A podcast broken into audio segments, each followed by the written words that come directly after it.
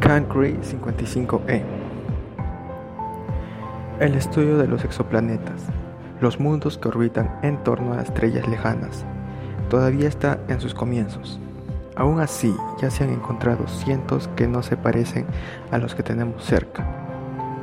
Gigantes que dejan pequeñas a Júpiter, diminutos y jarros abrazados por hornos estelares o hinchadas rarezas no más densas que la turba otros resultan familiares a grandes rasgos, pero un análisis más preciso se revela como mundos al revés, donde las sustancias que aquí escasean son las que abundan y viceversa.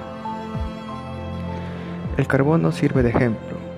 Es el componente clave de la materia orgánica y forma parte de algunos de los materiales más valiosos para la humanidad, como los diamantes o el petróleo. A pesar de esta importancia, no es un material muy común, pues corresponde menos del 0,1% de nuestro planeta. En otros, en cambio, puede ser tan vulgar como la Tierra hasta el punto de que carbón y Tierra sean lo mismo. No hace mucho se ha descubierto a 40 años luz de distancia un exoplaneta así. El carbón es allí el elemento más frecuente y las presiones del interior lo convierten masivamente en diamante.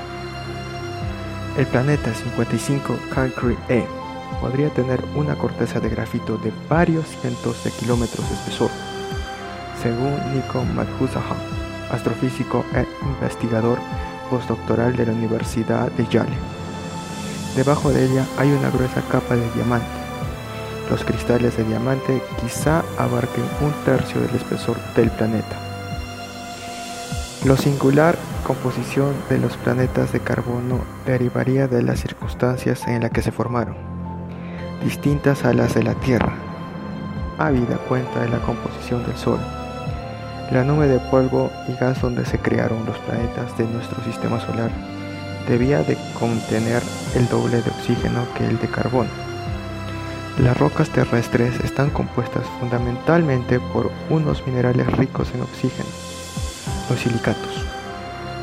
En cambio, la estrella de 55 Cancri E contiene un poco más de carbono que de oxígeno. Podría indicar que el planeta se formó en un entorno muy diferente al de la Tierra naciente.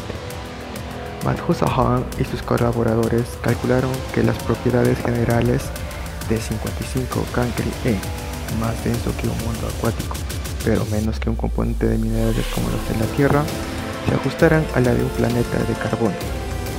Los investigadores publicaron sus resultados el 10 de noviembre de 2012 en Astrophysical Journal Literature.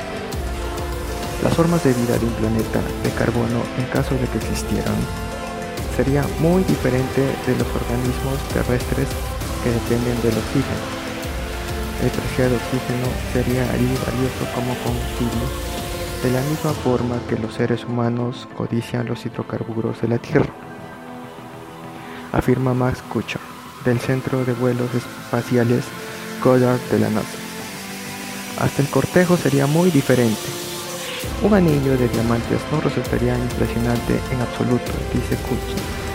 En cambio, que el pretendiente se presentase con un vaso de agua, eso sí que emocionaría. En resumen, una joya cósmica es lo que han encontrado los científicos de la Universidad de Yale.